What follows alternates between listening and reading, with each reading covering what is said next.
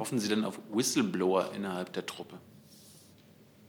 Das ist jetzt eigentlich keine Nachfrage, sondern eine neue Frage. Nö, das hat, das Aber äh, bitte das beantworte ich gerne. Sie auf den Brandbrief des Kommandeurs. Also das ist äh, aus meiner Sicht ein Begriff, den möchte ich mir nicht zu eigen machen. Ich verweise Sie aber sehr gerne auf das Soldatengesetz. Da ist ein ganz wichtiger Paragraph drin, der nennt sich Kameradschaft, Pflicht zur Kameradschaft.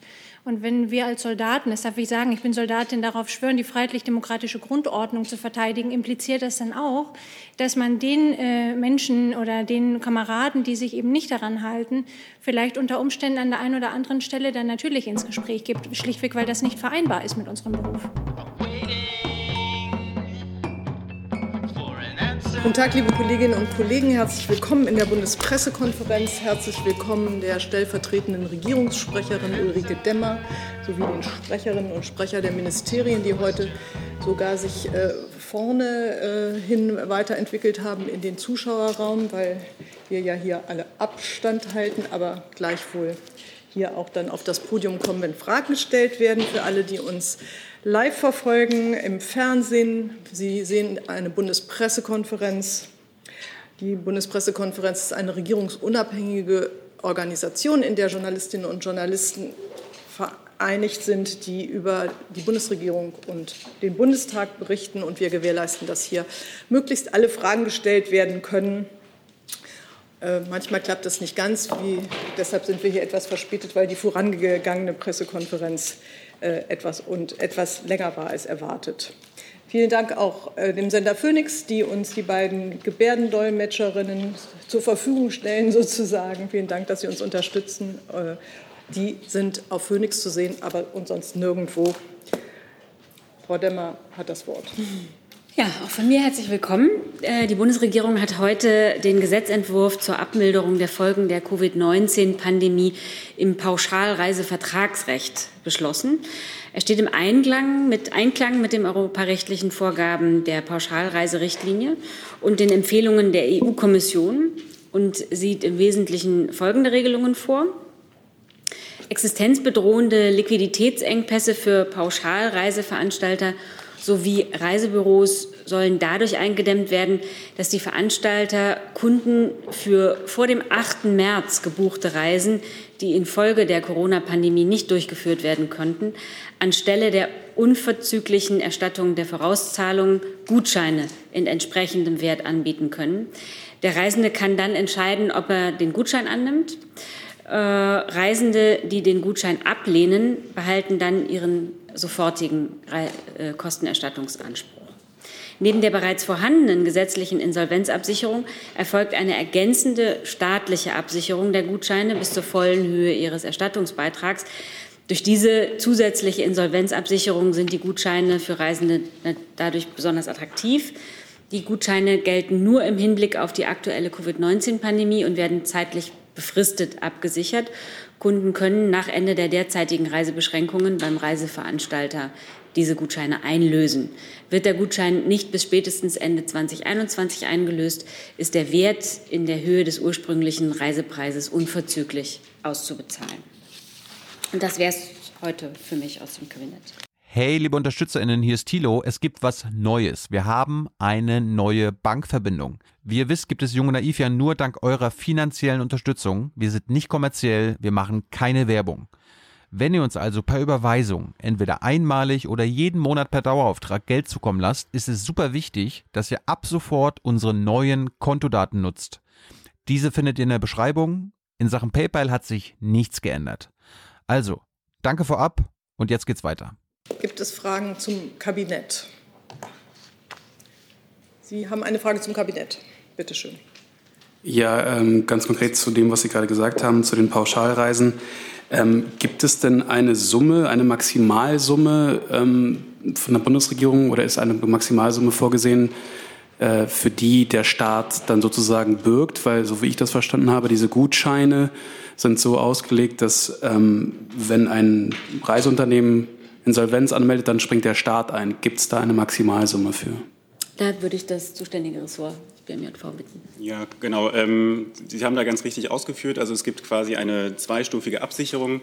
In der ersten Stufe ist es so, dass die schon bereits bestehende Insolvenzabsicherung für die Vorauszahlungen ähm, eben auch für die Gutscheine gilt. Das wird auch ähm, gesetzlich festgeschrieben. Das heißt, das, was jetzt in diesem Paragraphen 651r BGB schon festgeschrieben wird, gilt auch für die Gutscheine. Sollte diese ähm, Insolvenzabsicherung der Vorauszahlungen nicht reichen, wird der Staat ähm, beispringen und es gibt eine staatliche Zusatzabsicherung dieses, ähm, dieser übrigen ähm, ja, Summen.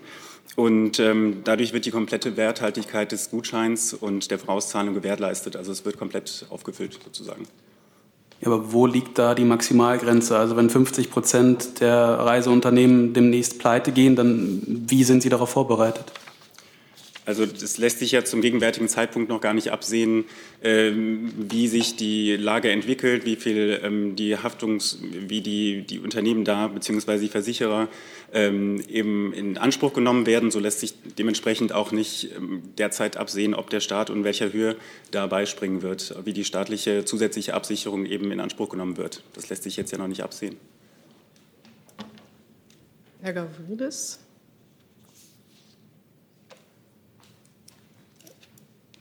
Also vielleicht noch eine Anschlussfrage, weil ähm, das klingt jetzt so, als hätte man sich darüber keine Gedanken gemacht. Ähm, oder hat man sich Gedanken gemacht? Und von wo, ähm, aus welchen, von welchen Mitteln wird dann sozusagen daraus geschöpft? Ähm, vielleicht können Sie das nochmal näher erläutern. Also wenn tatsächlich einzelne Unternehmen ähm, pleite gehen und dann diese Gutscheinregelung, die, die, die Sie heute äh, auf den Weg gebracht haben, dann greifen sollte, dann muss es doch irgendwie auch in Ihrem Ministerium Überlegungen gegeben haben, wie man damit verfährt. Ja, also die Idee hinter dieser zusätzlichen Absicherung der Gutscheine ist ja gerade diese, dass ähm, die für die Verbraucherinnen und Verbraucher, für die Pauschalreisen so attraktiv werden, dass diese, äh, die, äh, diese Gutscheine annehmen werden und äh, dementsprechend auch gar nicht ähm, die Reiseunternehmen, die Reiseveranstalter in Liquiditätsengpässe kommen, sodass äh, diese Frage sich dann gar nicht stellen wird, ob ähm, eben diese ähm, ja, Insolvenzabsicherung, wie sie bereits besteht, und die zusätzliche staatliche Insolvenzabsicherung in Anspruch genommen werden muss. Es ist, äh, geht hier darum, dass die Gutscheine eben äh, die volle Werthaltigkeit der Gutscheine geleistet wird und dies dann eben so attraktiv ist für die Verbraucherinnen und Verbraucher, dass sie die Gutscheine auch annehmen. Gibt es weitere Fragen zu diesem Thema? Zu diesem Thema? Bitte schön. Ich möchte gerne wissen, ob Sie den Gedanken eigentlich erörtert haben, dass man die Gutscheine zwischen verschiedenen Reiseunternehmen tauschen könnte, sodass die Werthaltigkeit steigen könnte. Ähm, bitte können Sie die Frage mal wiederholen zwischen den Reiseunternehmen? Gerne. Wenn ich einen Gutschein erhalten habe von Reiseveranstalter A, dass ja. ich den in Zahlung geben könnte, möglicherweise bei, Zahlung, bei Reiseveranstalter B, sodass ich nicht auf die, das Angebot von A angewiesen wäre. Gibt es da eine Idee von Ihnen oder würden Sie das gut finden, dass das solche, ein solches Barter oder solches Tauschverfahren gäbe? Ich, wenn Sie darauf anspielen, also es ist gegenwärtig so, das ist so vorgesehen in diesem äh, Gesetzesvorschlag, äh, dass ähm, wenn jetzt zum gegenwärtigen Zeitpunkt schon freiwillige Gutscheine angeboten wurden, was den Reise- und Veranstaltern durchaus möglich ist, dann besteht die Möglichkeit für die Pauschalreisenden, ähm, diese Gutscheine jetzt auszutauschen, beziehungsweise diese neuen Konditionen, die dann durch dieses Gesetz gelten, eben ähm, anzupassen. Also es gibt einen, einen Anspruch auf Austausch dieser Gutscheine und auf Anpassung sodass ähm, die Pauschalreisenden jetzt eben äh, keinen minder werthaltigen Gutschein sozusagen haben, sondern jetzt äh, von diesen neuen Regelungen eben zehren und die komplette Absicherung haben, sowohl staatlich als auch der bestehenden Insolvenzabsicherung. Frage zu den Reiseveranstaltern noch? Noch eine Anschlussfrage dazu? Ja, äh, wenn jetzt ich einen solchen Tausch vorgenommen habe und habe jetzt den Gutschein der Firma B und da gibt es einen Ausfall, wem gegenüber hätte ich denn den Erstattungsanspruch? A oder B also, gegenüber? Das müsste vielleicht jetzt hier nochmal klarstellen. Also es gibt einen, ich kann mir den Gutschein ausstellen lassen von dem Reiseveranstalter, wo ich die Reise auch gebucht habe. Also ein, ein Tausch zwischen den, ähm, ein Gutscheintausch zwischen den Reiseveranstaltern ist hier nicht vorgesehen, weil man hat den Erstattungsanspruch nach 651h äh, ja auch okay. gegen den das jeweiligen Reiseveranstalter. Genau. Weitere Fragen zu den Reiseveranstaltern? Das scheint mir nicht der Fall zu sein. Dann hat Herr Tufik Nia eine Frage. Frau Adebar, eine Frage zum Thema Libyen. Äh, zwei Fragen. Äh, das US-Militär hat gestern gesagt, dass äh, russische Jets nach Libyen entsendet worden sind, die jetzt für Haftars Militärkräfte da auch kämpfen. Ähm, und eine zweite Frage bezieht sich auf den Stern-Reportage gestern, wonach äh, deutsche Militär-LKWs auch äh, von Haftar benutzt werden als Anti-Abwehr, Anti-Luftabwehrraketen. Ähm, können Sie diesen Bericht bestätigen und wie ernst nehmen Sie diesen Bericht? Ja, ganz klar, Moment.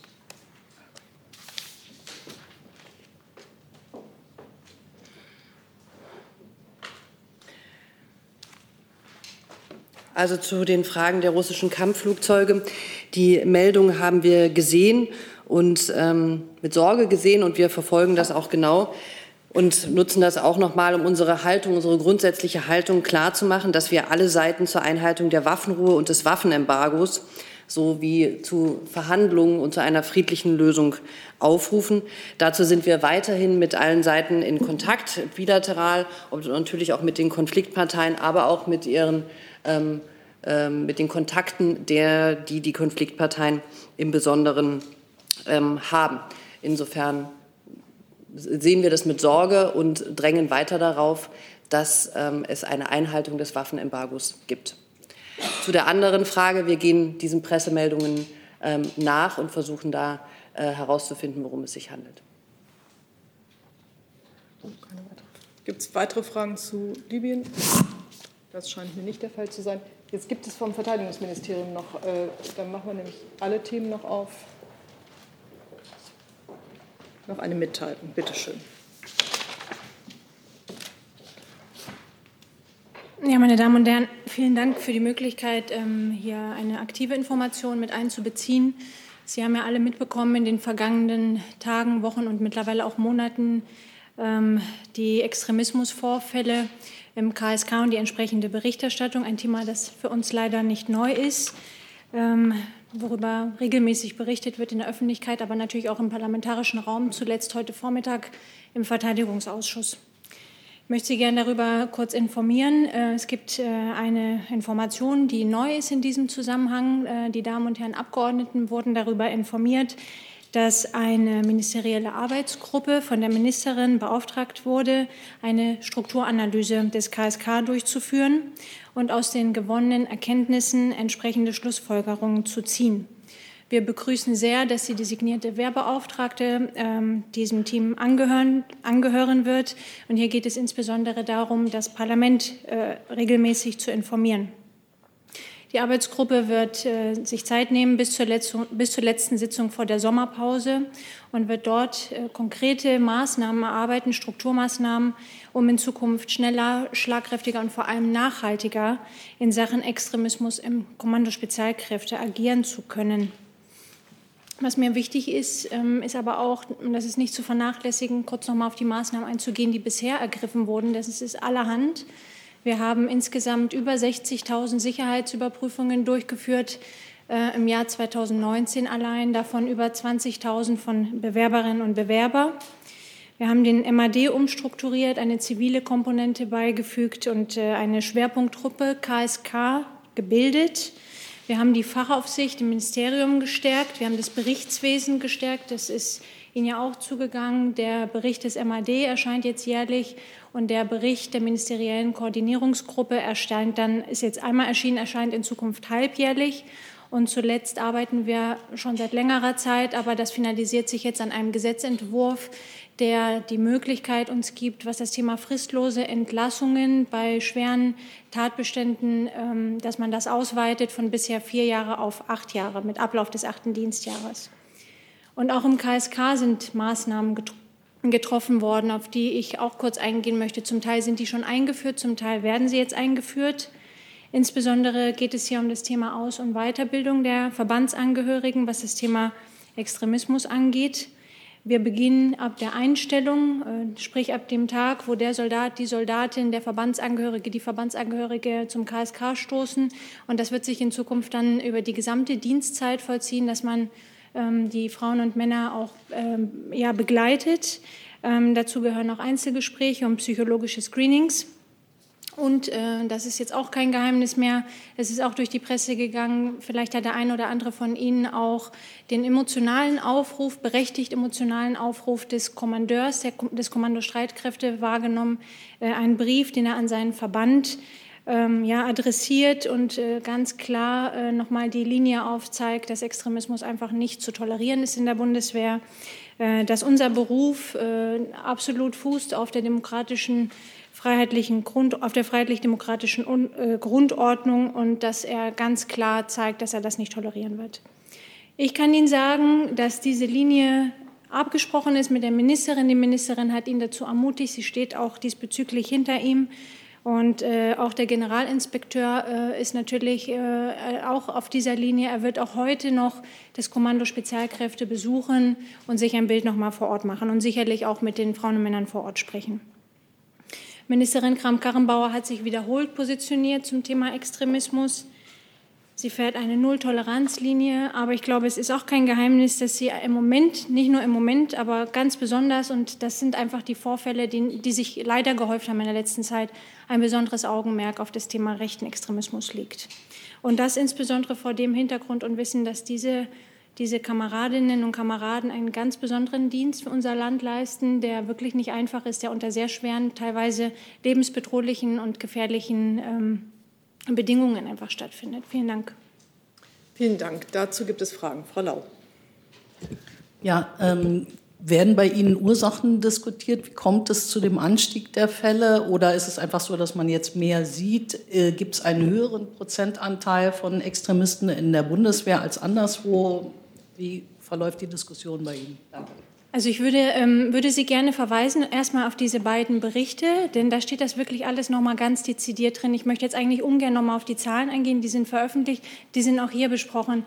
Aber weil Sie meinen, äh, dass die Zahlen ansteigen, das kann ich Ihnen schon bestätigen. Und es liegt auch daran, dass wir natürlich diese Instrumente, die ich Ihnen gerade erläutert habe, ähm, ja, implementiert haben und die auch greifen. Und das wollen wir auch. Wir wollen, dass das greift. Das äh, ist unser Ziel. Äh, keiner, egal welcher Couleur, äh, Extremist gehört in die Bundeswehr. Und von daher äh, arbeiten wir das jetzt Stück für Stück ab und ähm, ja, schauen, wie das da weitergeht. Herr Jung.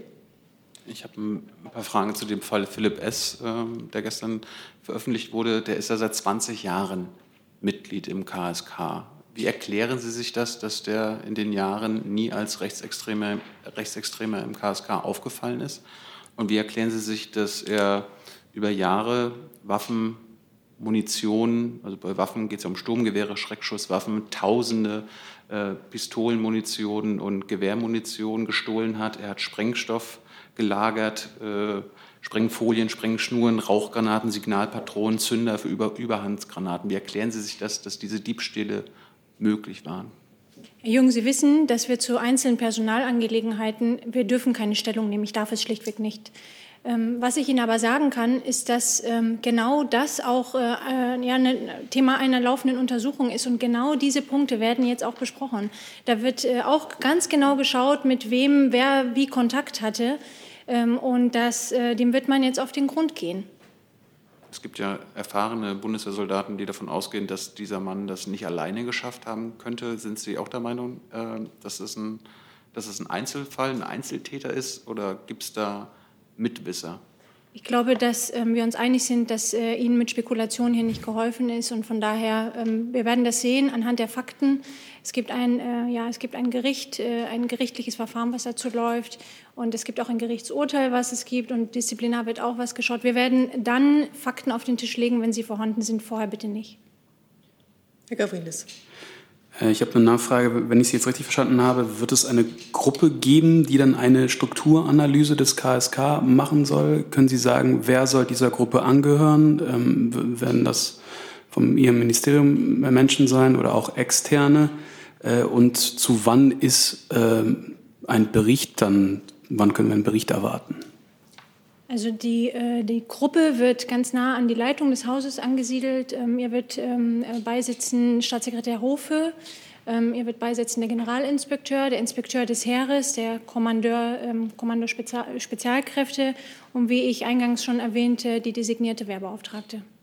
Und der Zeitplan, den habe ich auch erwähnt, äh, bis zur letzten Sitzung vor der Sommerpause.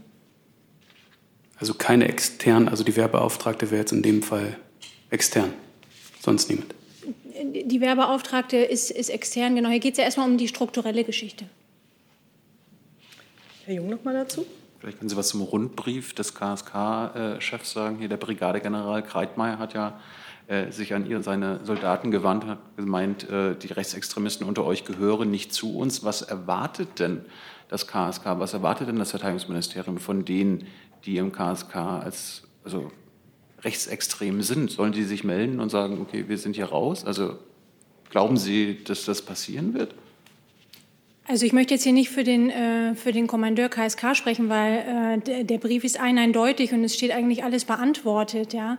Ähm, wichtig ist einfach das Signal in die Truppe reinzusenden, in seinen Verband und das hat er sehr klar und deutlich gemacht, dass das hier nicht akzeptiert ist. Und er hat auch gleichzeitig klar gemacht, dass es dafür natürlich auch, ähm, dass, dass wir uns an, an die rechtlichen Möglichkeiten halten, die dann äh, auch, äh, sage ich mal, gegeben sind. Äh, und da äh, wird es auch äh, nicht dazu kommen, dass irgendwelche ja, Leute, die, weiß ich nicht, durch Hörensagen vielleicht Extremisten sind oder nicht, da zu unschuld, also unschuldig quasi da in eine blöde Position gebracht werden. Also unsere Maßstäbe sind rechtsstaatlich. Und ähm, die Sensibilisierung, die ist gegeben. Und dann wird man jetzt in der nächsten Zeit äh, sehen, was das bedeutet. Ich würde das Thema dann gerne verlassen. Wenn, äh, ich habe noch eine Nachfrage. Ja, das habe ich verstanden. Ich würde das Thema dann gerne verlassen. Stellen Sie bitte Ihre Nachfrage. Hoffen Sie denn auf Whistleblower innerhalb der Truppe? Das ist jetzt eigentlich keine Nachfrage, sondern eine neue Frage. Nö, das hat, das Aber äh, bitte das beantworte ich gerne. Sie auf den Brandbrief des Kommandeurs. Also das ist äh, aus meiner Sicht ein Begriff, den möchte ich mir nicht zu eigen machen. Ich verweise Sie aber sehr gerne auf das Soldatengesetz. Da ist ein ganz wichtiger Paragraph drin, der nennt sich Kameradschaft, Pflicht zur Kameradschaft. Und wenn wir als Soldaten, das darf ich sagen, ich bin Soldatin, darauf schwören, die freiheitlich-demokratische Grundordnung zu verteidigen, impliziert das dann auch, dass man den äh, Menschen oder den Kameraden, die sich eben nicht daran halten, vielleicht unter Umständen an der einen oder anderen Stelle dann natürlich ins Gespräch gibt, schlichtweg, weil das nicht vereinbar ist mit unserem Beruf. Ich sehe dazu jetzt auch keine weiteren Fragen. Ich äh, möchte noch mal zurück zum Kabinett kommen. Äh, Herr Brösler, Kollege Brösler, Daniel Brösler von der Süddeutschen Zeitung fragt, ähm, zur Aufhebung der weltweiten Reisewarnung ähm, und fragt, ob das ein Kabinettsthema war, für, also die Aufhebung zum 15. Juni. Eilt das Thema nicht, um den Bürgern Planungssicherheit zu geben, ist die Frage. Also ich habe hier abschließend über alles, was im Kabinett Thema war, äh, Auskunft gegeben.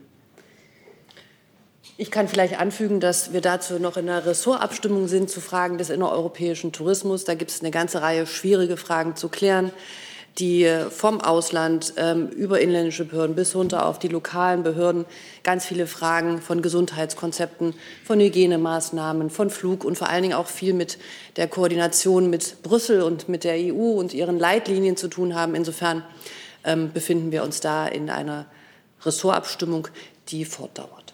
Und zum Thema Planungssicherheit könnten Sie uns da noch was in Aussicht stellen? Naja, die momentane Reisewarnung gilt bis zum 15.06. und es ist ja ähm, logisch, dass wir dann eine neue Regelung brauchen. Gut, dann danke ich erstmal dafür. Dann geht es weiter mit hier im Saal mit Herrn Schuler. Ja, ja ich versuche es zum Leuchten zu bringen. Es hat geklappt. Vielen Dank. Ich würde gerne wissen, richtet sich an Frau Demmer und den Vertreter des Bundesgesundheitsministeriums, in welcher Form war denn Professor Dorsten an der Entscheidung beteiligt, in Deutschland Schulen und Kitas zu schließen? Und welchen Einfluss hatten seine Studien, namentlich die vom 29. April, darauf, sie nicht wieder schnellstmöglich zu öffnen? Also ähm, so ganz allgemein möchte ich mich äh, inhaltlich zu der Diskussion über die Aussagekraft von einzelnen Studien hier nicht äußern. Ich würde gerne die Gelegenheit nutzen, noch mal ganz grundsätzlich zu sagen, dass die oberste Maxime für alle Entscheidungen, äh, die in der Vergangenheit und jetzt auch jüngst getroffen worden sind, für die Bundeskanzlerin und auch für die Bundesregierung bei der Bekämpfung der Pandemie von Anfang an war, die Ausbreitung des Virus einzudämmen und Expon den exponentiellen Anstieg der Infektionszahlen, ähm, den wir anfangs gesehen haben, hat deutlich gemacht, welch hohes Ansteckungspotenzial das Virus hat. Was Kitas und Schulen angeht, haben die Länder in der Vergangenheit sehr verantwortlich agiert und äh, in, in der den Ländern liegenden Zuständigkeit die Schließung angeordnet. Jetzt können wir sehen, dass unser, unsere Entscheidungen äh, gemeinsam äh, die Regeln, die wir uns gegeben haben, zu befolgen, ja einen großen Erfolg gezeitigt hat. Also die Zahlen, die Infektionszahlen, das Infektionsgeschehen ähm, lässt es mittlerweile zu, dass Kitas äh, wieder geöffnet werden können, äh, schrittweise und Schulen ebenfalls unter Beachtung bestimmter Regeln. Äh, dass also teilweise auch wieder Präsenzbetrieb möglich ist. Ähm, wir wissen aber auch, dass eben ganz ohne Beschränkungen die Infektionsgeschwindigkeit ganz schnell wieder zunehmen kann. Da haben wir jetzt auch einzelne Beispielsfälle schon erleben können.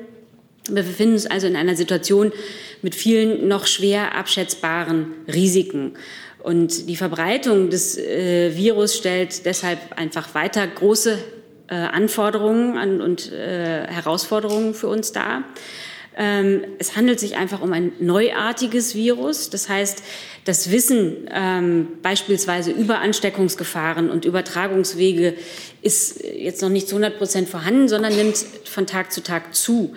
Äh, gerade zur Rolle von Kindern und Jugendlichen im Infektionsgeschehen bei Covid-19 entsteht gerade die notwendige Datenbasis erst. Das BMBF fördert zu dieser Frage deshalb unter anderem eine bundesweite multizentrische Studie, aber auch in den Ländern äh, sind bereits regionale Studien zur Rolle von Kindern und Jugendlichen im Infektionsgeschehen realisiert. Sie wollten noch mal nachfragen, Herr Schuler? Ich würde ganz gerne doch noch mal genau wissen, hat Professor Drosten beratend auf diese Entscheidung eingewirkt und wenn ja, wie?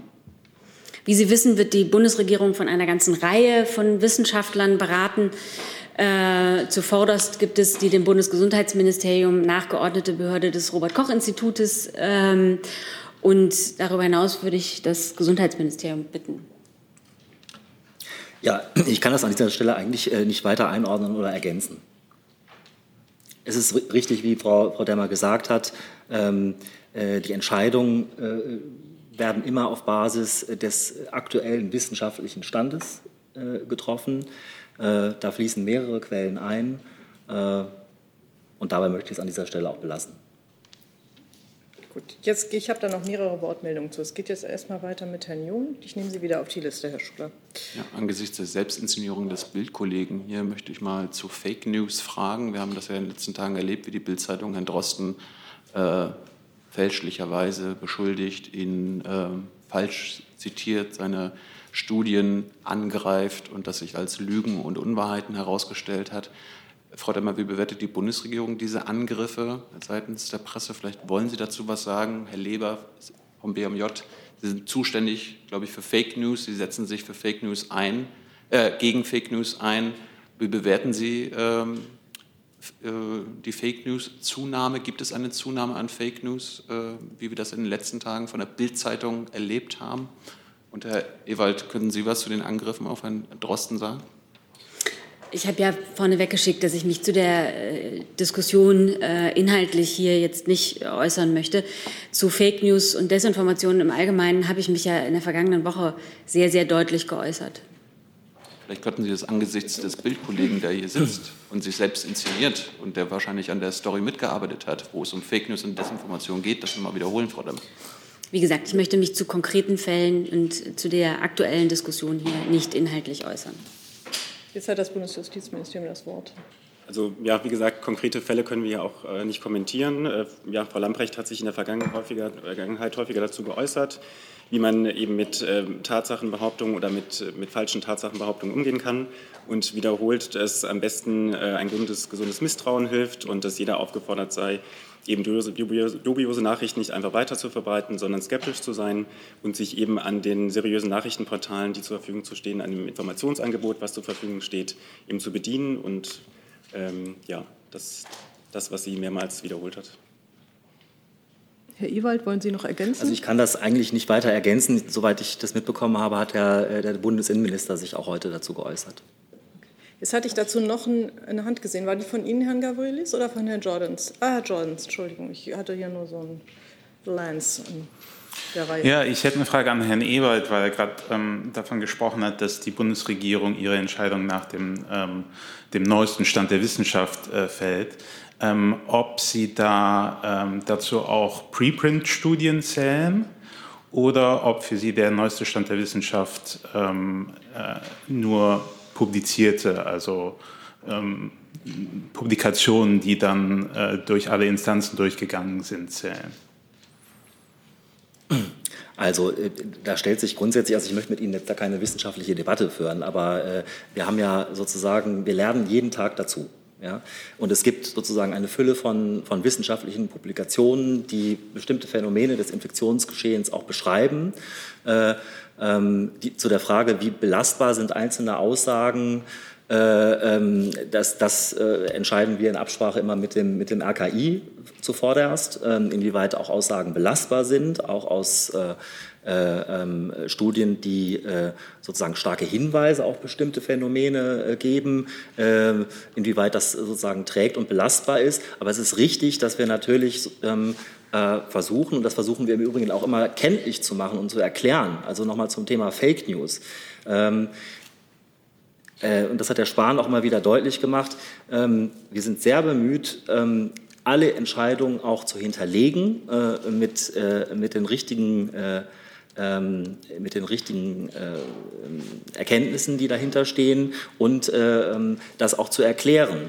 Äh, gleichwohl auch immer wieder ähm, kenntlich zu machen, dass natürlich auch bestimmte ähm, äh, Sachverhalte auch zum Teil anders bewertet werden können, weil man einfach sozusagen mehr Erfahrung hat. Und dann gibt es eine Neubewertung. Und da haben wir eben einfach ein dynamisches Geschehen. Gut, Nachfrage.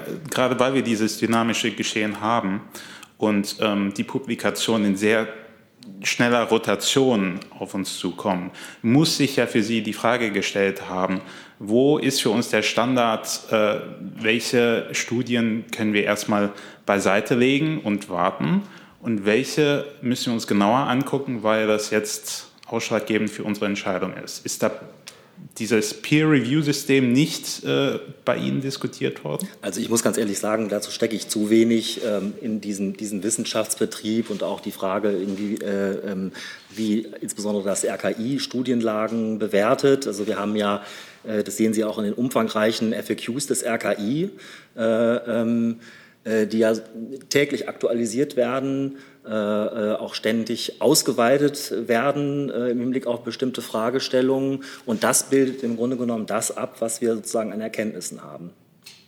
So, ich habe jetzt noch Herrn Schuler, dann habe ich Herrn Jung noch mal dazu. Will sonst noch jemand zu diesem Thema fragen? Ich habe nämlich noch zahlreiche andere Themen hier auf meinem Zettel stehen. Herr Schuler. Ich freue mich natürlich an, über die Anteilnahme des Kollegen Jung an unserer Berichterstattung und äh, seiner Abscheu gegenüber Selbstinszenierung. Ich möchte aber doch noch mal nachfragen, darf ich die Wendung, dass die Bundesregierung von vielen Experten beraten werde, so verstehen, dass auch Professor Drosten an dieser Entscheidung mitgewirkt hat? Ich habe jetzt meinen Ausführungen hier nichts hinzuzufügen. Also es ist doch, ähm, seit wir uns mit äh, der Herausforderung dieser Covid-19-Pandemie beschäftigen, ähm, immer schon klar gewesen, dass ähm, wir es mit einem völlig neuartigen Virus zu tun haben, über den wenig Wissen bis gar kein Wissen äh, vorhanden ist. Dieses Wissen nimmt von Tag zu Tag zu und hier informiert sich die Bundesregierung und lässt sich beraten von äh, diversen Experten auf diversen Gebieten. Und so ergibt sich ein Gesamtbild. Die Entscheidung, äh, die politischen Entscheidungen trifft dann jeweils treffen Bund und Länder auf Grundlage und ähm, Nachberatung mit Experten. So, dann nochmal Herr Jung und dann können wir, glaube ich, das Thema wechseln. Herr Leber, Sie sprachen gerade von seriösen Nachrichtenportalen. Ähm, haben Sie da eine Definition? Also woran, also, also, woran merke ich, dass die Bildzeitung zum Beispiel seriös ist? Nee, das Zitat der Ministerin steht für sich. Das kann ich nicht weiter ausführen. Ja, aber Sie müssen ja, wenn Sie von seriösen Nachrichtenportalen sprechen, wissen, was Sie damit meinen. Wie gesagt, das Zitat steht für sich. Das kann ich nicht weiter kommentieren. Äh, wir waren hier jetzt gerade thematisch ein bisschen durcheinander. Gut, ich schließe das jetzt ab und äh, komme zu Herrn Jolpa. Und da habe ich wahrscheinlich hier auch noch ein paar Anschlussfragen auf meinem Bildschirm. Also wahrscheinlich ist meine Frage etwas verfrüht. Ich wollte eigentlich den Kommentar der Bundesregierung zu den EU, äh, zu den Plänen der, von der Leyen äh, zu dem Corona-Hilfspaket erfahren. Äh, wahrscheinlich kriege ich eine Antwort. Erstmal muss man abwarten, äh, wenn diese Pläne offiziell vorgestellt werden. Dennoch mache ich mal den Versuch, äh, falls ich so eine Antwort bekomme, habe ich gleich eine andere Frage dazu. Wie sieht denn die Bundesregierung, wie sieht denn die Bundesregierung das weitere Vorgehen in dieser Geschichte, das Prozedere? Also wie, äh, wann kann man eigentlich damit rechnen, dass die EU irgendwann zu Potter kommt und sagt, so, jetzt haben wir ein Paket? Ähm, also in der Tat laufen, äh, läuft der Vortrag ja in, in Brüssel derzeit noch. Deswegen muss ich mich hier knapp halten, aber vielleicht äh, freuen Sie sich doch über die äh, drei Sätze, die ich dazu machen kann.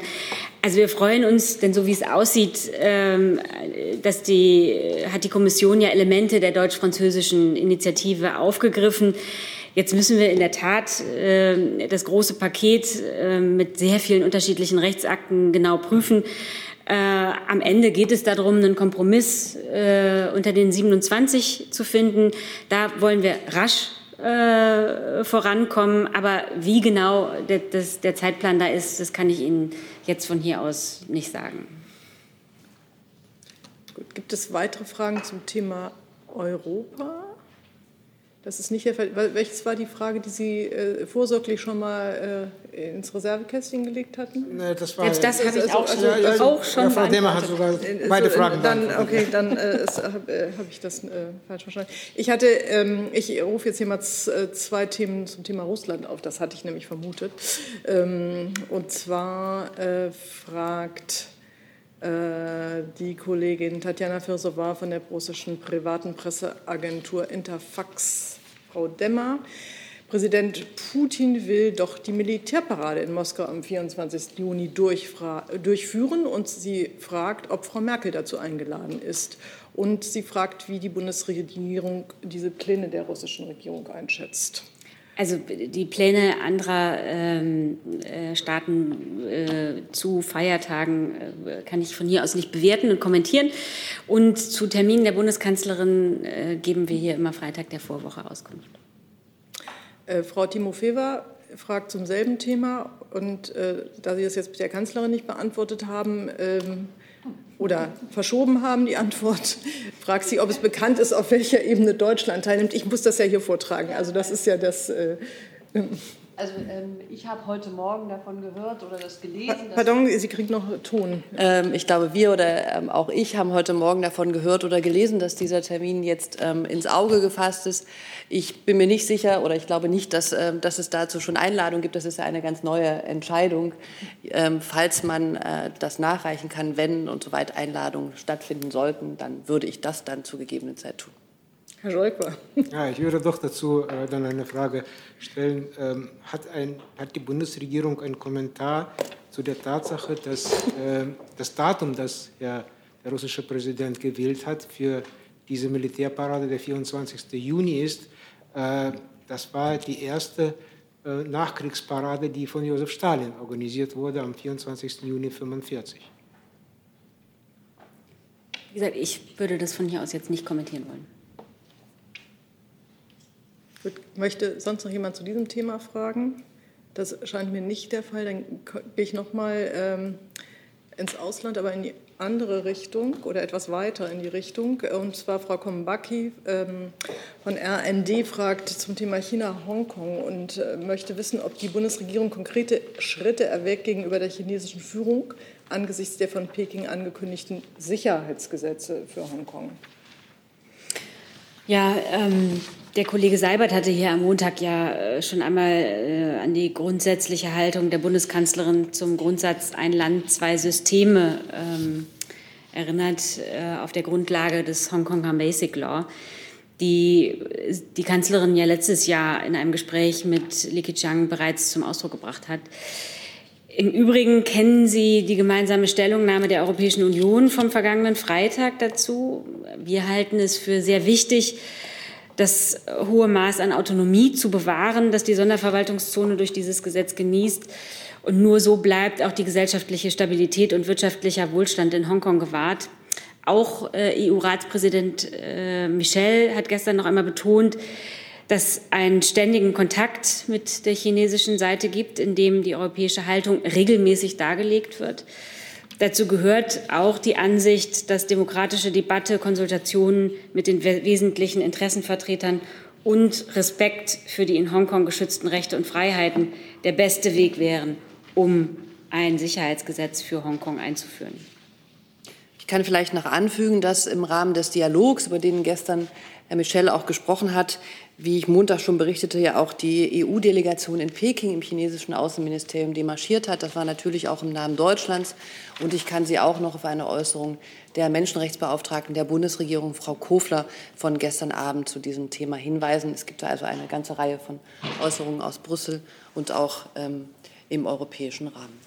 Vielleicht kann ich noch ergänzen, also im Moment kennen wir ja nur die bei der Eröffnung der nationalen, äh, des Nationalen Volkskongresses gemachte Ankündigung, ein solches Gesetz beschließen zu wollen. Ähm, eine genaue Bewertung kann dann natürlich auch erst auf Basis genauerer Kenntnis und konkreter Ausgestaltung des Gesetzes vorgenommen werden. Aber unsere Erwartung bleibt jedenfalls, dass auch die Volksrepublik China die in Hongkong geltende Rechtsstaatlichkeit achtet und die friedliche Ausübung der Bürgerrechte für alle Hongkonger Bürger im Rahmen des Geltungsbereichs nicht in Frage stellt. Gut, dann danke ich im Namen von Frau Kombacki und habe dazu, glaube ich, keine weiteren Wortmeldungen. Herr Steinkohl ruft ein anderes ja. Thema auf. Ähm, ich muss noch mal zurückkommen zum Thema Corona. Frau Demmer, können Sie mal sagen, wie der aktuelle Stand bei der Entwicklung der Corona-Warn-App ist? Stimmt es, dass sie weitgehend fertig ist und der Kanzleramtsminister am äh, kommenden Freitag schon Verbände über eine Videokonferenz über Inhalte informiert? Beziehungsweise wie ist denn der weitere Zeitplan? Wie sind die nächsten Schritte? Ganz genau. Also ähm, die Entwicklungen schreiten unter Hochdruck voran und äh, auch ähm, gut voran. In der Tat äh, hat Kanzleramtschef Helge Braun für Freitag eingeladen, um äh, über die App zu berichten, vom Stand der Dinge zu berichten, natürlich auch für die App zu werben, denn wie wir hier ja auch schon mehrfach gesagt haben, es ist ein Projekt, bei dem es gut ist, wenn möglichst viele äh, Bürger mitmachen und ähm, da suchen wir sozusagen äh, Unterstützer. Nachfrage, mit wem äh, wird diese Videokonferenz denn stattfinden? Ähm, das, der Prozess läuft noch, das kann ich Ihnen jetzt sogar noch gar nicht sagen, aber wir reichen das bestimmt gerne äh, nach. Und noch eine Frage, es gibt ja Beobachtungen schon aus anderen Ländern, wo es seit längerem diese App gibt. Äh, wo zum Teil die Beteiligung relativ gering daran ist, der Bürger, mit den Ergebnissen, dass ähm, es auch kaum äh, Fälle von äh, Nachverfolgung von Infektionsketten gibt, ist nicht die, muss nicht die Befürchtung in Deutschland sein, nach dass, dass nach dem gesamten Hin und Her die Bereitschaft der Menschen, sich diese App aufs Handy zu laden, ebenfalls relativ gering sein wird. Also befürchten möchte ich hier erstmal gar nicht, sondern lediglich auch in diesem Kreis letztlich für die, die App werben. Ähm, in der Tat ist es so, dass je mehr Menschen da mitmachen, desto äh, nützlicher wird sie sein. Es ist aber nicht so, dass sie gar nichts bringt, wenn nur wenige mitmachen. Ähm, sondern je, jeder, der mehr zusätzlich mitmacht, ist eine Hilfe, um äh, Kontaktketten nachzuverfolgen. Und insofern würde ich jetzt einfach erstmal optimistisch sein und äh, dafür werben und äh, dann sehen wir weiter. Hm? Herr Jung dazu. Ähm, Frau Demmer, ich war auf dem Stand, dass SAP uns am Montag gesagt hat, dass man bei der Halbzeit angelangt sei bei der Entwicklung dieser App. Sind, haben Sie da einen anderen Stand? Also die sprechen davon, dass äh, es wahrscheinlich zum Start der ersten Sommerferien in Deutschland auf den Markt kommen könnte. Also äh, ich, wie gesagt, ich kann jetzt hier, äh, bevor wir Ihnen äh, ein Datum nennen, ich zum Zeitplan kann ich mich jetzt hier nicht äußern, aber wir sind auf einem guten Weg. Ja, weil der Kollege gerade noch fast fertig gefragt hat und Halbzeit ist ja doch. Sowas ist ja immer Interpretationsfrage. Die einen würden sagen, es ist fast fertig und die anderen würden sagen, es dauert noch zu lange. Diese Debatte äh, zu dieser App haben wir ja auch schon eine ganze Weile. Ähm, trotzdem glaube ich, die Pandemie wird uns ja noch eine ganze Weile beschäftigen. Es ist gar nicht so lange her, dass die Bundeskanzlerin gesagt hat, wir stehen hier am Anfang und nicht am Ende ähm, der äh, Covid-19-Pandemie. Und insofern wird die App ähm, von der ich ausgehe, dass sie zeitnah kommt, auch wenn das wieder auch ein interpretationsfähiger Begriff ist, äh, einfach ein gutes Mittel sein, um Kontaktketten zu verfolgen, verfolgen zu können. Die Wirksamkeit wird steigen mit der Zahl der Nutzer dieser App und deshalb werben wir äh, auf allen Wegen, die wir finden können, um äh, Nutzer für diese App. Ähm, würden aber auch sagen, dass ne, es gibt da jetzt keine, also es gibt keine Zahl, bei der sie dann einfach nicht mehr wirkt, sondern jeder, der sie nutzt, hilft ja mit. Gibt es noch Fragen zur App? Das scheint mir nicht der Fall zu sein.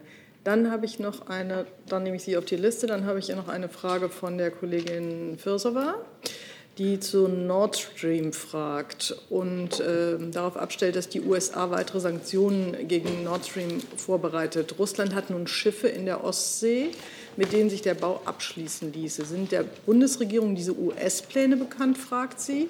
Und welche Informationen hat die Bundesregierung zu diesem Thema aus den USA? Also ich persönlich kann ja heute nur für mich sprechen. Ich habe das ähm, heute Morgen in der Presse gelesen und unsere Haltung zum Thema Nord Stream ist unverändert. Äh, genau, über die, die, die konkrete Nachfrage äh, fehlt mir jetzt auch äh, Kenntnis, aber äh, kann mich da äh, Frau Adebar nur anschließen. Die Haltung zum Gesamtprojekt ist tatsächlich unverändert. Ich kann mich dem vielleicht auch noch anschließen und zusätzlich noch sagen, dass es, äh, wenn es um den konkreten Fortschritt beim Projekt ähm, geht, am besten ist, sich ans Unternehmen zu wenden. Und ähm, was, die, was die Sanktionen angeht, also wir hatten das äh, gestern schon gesagt, ich würde es hier äh, gerne sagen, dass es aus unserer Sicht jetzt nicht die richtige Zeit ist, an einer Eskalationsspirale zu drehen und weitere Sanktionen anzudrehen. Wir haben im Moment andere Herausforderungen vor uns. Dazu. Jetzt geht es da weiter, bitte.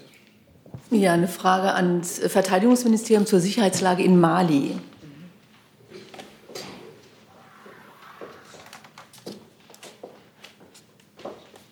Und zwar zwei Fragen. Wie hat sich die Sicherheitslage seit Corona in der Sahelzone verändert? Und die Anschlussfrage, was macht die Bundeswehr aktuell überhaupt noch? Und wie funktioniert der Truppenaustausch unter Quarantänebedingungen? Ich nehme an, die Frage von Uli Haug hat sich damit erledigt, die mir hier genau, wortgleich gerade Exakt, bei mir das aufpoppt. Ist sie. So, Dankeschön.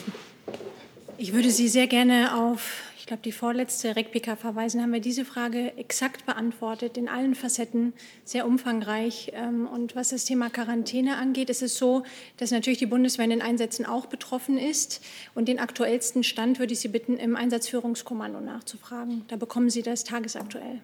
Okay, danke schön. Gerne. Dankeschön. Äh, jetzt habe ich noch eine weitere Frage von ähm, äh, Marina Kombacki, ähm, die zum G7-Treffen fragt. Ähm, Entschuldigung, Frau Adebar, ich war etwas schnell. Äh, ich kann vielleicht auch noch ergänzen, dass die so. Bundesregierung in ihrem Perspektivbericht Mali oder in ihrem Perspektivbericht Sahel auch zu der Sicherheitslage, zur aktuellen Sicherheitslage in der gesamten Sahelregion, auch Mali, Stellung genommen hat. Können Sie nachlesen. Dankeschön. Gut, dann gehe ich noch mal zurück. Wohl wissend, dass Sie Termine ja immer erst eine Woche vorher äh, bekannt geben, fragt die Kollegin Kobaki. Nach Angaben einer Sprecherin des US-Präsidenten vom Dienstag beabsichtigt der US-Präsident Trump, den G7-Gipfel Ende Juni im Weißen Haus abzuhalten mit physischer Anwesenheit. Und die Frage ist, ob die Frau Bundeskanzlerin daran teilnimmt. Also über eine physische Teilnahme kann zum jetzigen Zeitpunkt noch keine Entscheidung getroffen werden, weil eine solche Teilnahme natürlich abhängig vom Infektionsgeschehen ist. Äh, und damit würde ich es dabei belassen. Dann danke ich dazu. Dann habe ich, äh, nee, Herr Johns auch nochmal dazu. Bitte, Entschuldigung. Ja, eine Nachfrage zu Ihrer Antwort gerade eben. Äh, was bedeutet das abhängig vom Infektionsgeschehen? Infektionsgeschehen unter den Teilnehmern oder unter den Ländern, die teilnehmen werden, oder speziell den USA, die ja im Moment die größte Anzahl an Infektionen und Toten weltweit haben? Ich glaube, Infektionsgeschehen in all seinen Ausprägungen. Aber das ist ja wieder eine von diesen breit interpretierbaren Aussagen, die überhaupt nichts bedeuten. Naja, eine physische Teilnahme an einer solchen Konferenz hängt vom Infektionsgeschehen ab. Und das, da äh, geht es um das Infektionsgeschehen äh, im Allgemeinen und im Besonderen. Aber es scheint doch eher davon abzuhängen, ob die äh, Teilnehmer der Einladung des Weißen Hauses folgen oder nicht. Das ist jetzt Ihre Interpretation. Ich habe zu dieser Frage jetzt die Antwort gegeben, dass die Bundeskanzlerin ihre Teilnahme zum jetzigen Zeitpunkt äh, da nicht, äh, also sie kann zum jetzigen Zeitpunkt keine Zusage machen zu einer physischen Teilnahme äh, an einer solchen Gipfelveranstaltung, denn eine solche Teilnahme hängt vom Infektionsgeschehen ab. Herr Jung dazu. Das heißt, die Kanzlerin präferiert eine Videokonferenz. Wie gesagt, eine Teilnahme bei einem physischen Treffen hängt vom Infektionsgeschehen ab. Ich habe nach einer Videokonferenz gefragt, die nicht ein Wie, physisches die, Treffen- wie der Gipfel stattfindet, hängt ja wiederum vom Gastgeber ab. Also sie möchte, dass er stattfindet, nur nicht physisch anwesend sein. Die Bundes Bundeskanzlerin hält ganz grundsätzlich äh, solche Gipfeltreffen und die G7 sind ein wichtiges Gremium, selbstverständlich für wichtigen Austausch, gerade in diesen herausfordernden Zeiten. Ähm, darüber, wie der Gipfel stattfindet, entscheidet der Gastgeber. Gibt es sonst noch Fragen zum Thema G7-Gipfel? Das scheint mir nicht der Fall zu sein. Herr Jung, Sie hatten noch ein anderes Thema, also wenn ich das richtig Ja, interpretiert Thema Lufthansa, da hatte ich eine Frage ans BMF, Herr Kolberg. Zu den Bedingungen für die Staatshilfe ähm, die Lufthansa. Da haben Sie ja verlauten lassen, dass es äh, unter anderem kein... Wenn Sie noch so einen Moment warten, äh, da ist immer so blöd, wenn man halb im Stehen und sich sortieren auch noch eine Frage mitnimmt. So, Ja. die ist bestimmt kompliziert, die Frage. Ich muss mal Ja, genau zuhören. Herr Kolberg, äh, Sie haben ja ver- verlautbaren lassen, dass es kein Staatsgeld geben soll, äh, das in Steuer, äh, nee, dass das Staatsgeld nicht in Steueroasen fließen darf. Äh, warum eigentlich nur Staatsgeld? Warum äh, sagen Sie nicht, dass das andere Kapital der Lufthansa nicht in Steueroasen fließen darf? Äh, weil da gibt es ja Verdachtsfälle in den Malta-Files äh, konnte man ja vor ein paar Monaten lesen, dass äh, die Lufthansa über Konzernbeteiligungen in Malta ähm, prominent auftaucht. Unter anderem haben sie 16 Gesellschaften dort vor Ort und nachweisen können sie nur einen echten Standort dort mit 500 Beschäftigten. Der Rest äh, scheinen Briefkastenfirmen zu sein. Was ist mit diesem Geld und diesen Steueroasen? Genau, wie immer äußern wir uns ja nicht zu einzelnen Unternehmen. Grundsätzlich äh, habe ich hier gesagt, und das kann ich auch noch mal wiederholen, dass die Hilfe der Bundesregierung äh, sowohl, äh, wenn es um Kredite geht, als auch bei anderen Stützungsmaßnahmen an klare äh, Vorgaben geknüpft ist. Es geht darum, dass äh, die zum Beispiel, dass ein Dividendenverbot äh, gilt, dass äh, keine Boni gezahlt werden und dass die Gelder den Beschäftigten und den äh, Stützpunkten hier äh, in Deutschland äh, zur Verfügung stehen.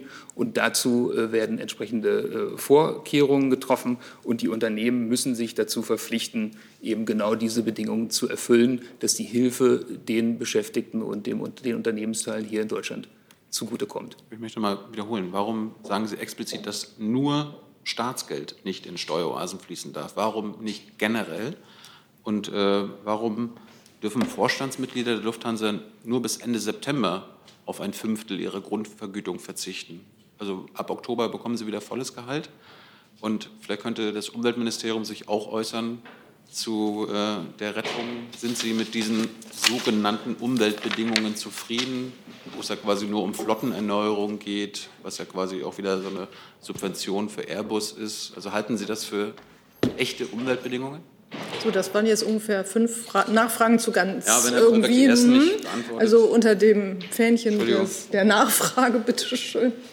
Also, Ich kann es nochmal wiederholen. Also die Hilfe der Bundesregierung, die in Krediten oder in anderen Formen äh, gewährleistet wird, äh, dafür werden klare Vorgaben gemacht. Die habe ich hier genannt. Äh, die sollen dafür sorgen, dass die Unternehmen, die unterstützt werden, schnell wieder auf die Beine kommen äh, und wieder äh, sozusagen gute Geschäfte machen können, äh, damit die Wirtschaft wieder wächst. Dafür haben wir Vorgaben gemacht und äh, das betrifft die staatliche Hilfe, die geleistet wird, in Form von Krediten oder in anderer Form.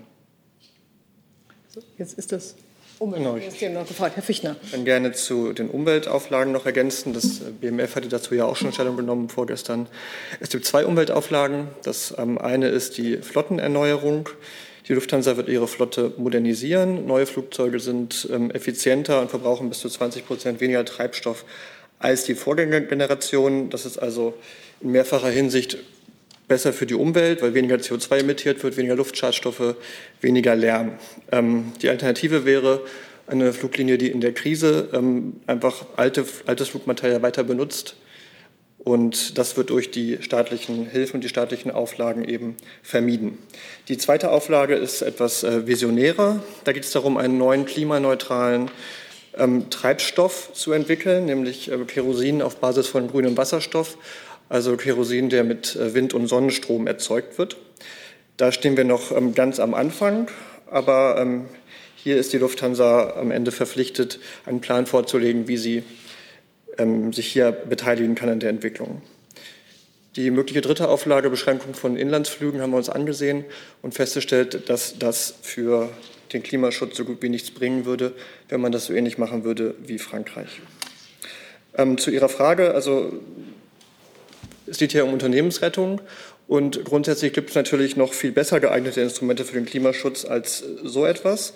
Am besten sind Instrumente, die möglichst branchenweit und möglichst international funktionieren. Und da sind wir dran. Jetzt gibt es noch eine Nachfrage, aber dann bitte auch eine Nachfrage, nicht eine neue Frage. Ich hatte ja gefragt, ob Sie zufrieden sind als Umweltministerium mit diesen Umweltbedingungen. Und Herr Kolberg, Sie, Sie haben gerade ja bestätigt, dass äh, ein Unternehmen, an dem der Staat jetzt zu 20, 25 Prozent beteiligt ist, weiterhin Geld in Steueroasen schieben kann. Korrekt? Ich habe das gesagt, was ich eben hier ausführlich ausgeführt habe, dass es klare Bedingungen gibt äh, für die staatlichen Hilfen. Äh, die habe ich hier erläutert. Wir sorgen dafür, äh, dass ein traditionsreiches und vor der Krise gesundes Unternehmen weiter bestehen kann, dass Arbeitsplätze in Deutschland gesichert werden kann, dass diesen Beschäftigten und dem Unternehmen geholfen wird. Dafür haben wir Vorgaben gemacht und die setzen wir jetzt um. Wir gehen da mit und weisen darauf hin, dass es noch viele weitere Instrumente gibt, an denen gearbeitet wird. Und ähm, da bleiben wir dran. Liebe Hörer, hier sind Thilo und Tyler. Jung und Naiv gibt es ja nur durch eure Unterstützung. Hier gibt es keine Werbung, höchstens für uns selbst. Aber wie ihr uns unterstützen könnt oder sogar Produzenten werdet, erfahrt ihr in der Podcast-Beschreibung. Zum Beispiel per PayPal oder Überweisung. Und jetzt geht's weiter. Jetzt habe ich Herrn Steinkohl mit einem neuen Thema noch und dann gucke ich auch ein bisschen auf die Uhr, dass wir hier zu Ende kommen. Ich habe eine Frage an Frau Demmer bzw. Frau Adebar. Und zwar gibt es Schreiben der Regierungen oder Außenminister Frankreichs, Großbritanniens, Deutschlands, Italiens und Spaniens an den israelischen Regierungschef Netanyahu zum Thema Westjordanland? Und wenn ja, äh, welchen Inhalts? Muss ich Ihnen nachreichen? Das hat sich so. Jetzt habe ich da noch eine Frage, bitte. Noch eine kurze Nachfrage für den Kollegen vom RBB an das Wirtschaftsministerium. Und zwar mit welchen konkreten Maßnahmen beabsichtigt die Bundesregierung Bar-, Kneipen- und Clubbesitzern finanziell zu helfen? Das ja. ja wieder am Anfang. Ja, bitte. Vielen Dank. Wir haben ja, also die Bundesregierung hat ein sehr umfangreiches Hilfspaket aufgelegt und unser Ansatz ist dabei, dass das branchenoffen ausgestattet ist. Ähm, dass also das Geld da ankommt, wo es benötigt wird. Uns ist natürlich auch klar, dass gerade der Bereich, den Sie, den Sie nennen, die Gastronomie, ähm, sehr betroffen ist von den, von den bestehenden Kontaktbeschränkungen. Und ähm, eine Maßnahme, die ergriffen wurde, ist ja zum Beispiel, dass die Mehrwertsteuer auf Speisen ähm, befristet gesenkt wurde auf 7 Prozent. Und wir schauen uns die Lage fortlaufend an und ähm, arbeiten zum Beispiel jetzt gerade im BMW an möglichen Überbrückungshilfen für besonders äh, betroffene Branchen. Da sind wir im Austausch. Das äh, kann ich, dazu kann ich Ihnen noch keine Details nennen, aber da gucken wir uns genau das an, wo muss eventuell noch weiter geholfen werden. Danke. Wollten Sie noch nachfragen? Nein, ich nicht mehr. Okay, gut. Ich habe jetzt keine weiteren Fragen mehr für heute. Dann nehme ich das zum Anlass, allen herzlich für Ihr Kommen zu danken und die Pressekonferenz zu schließen.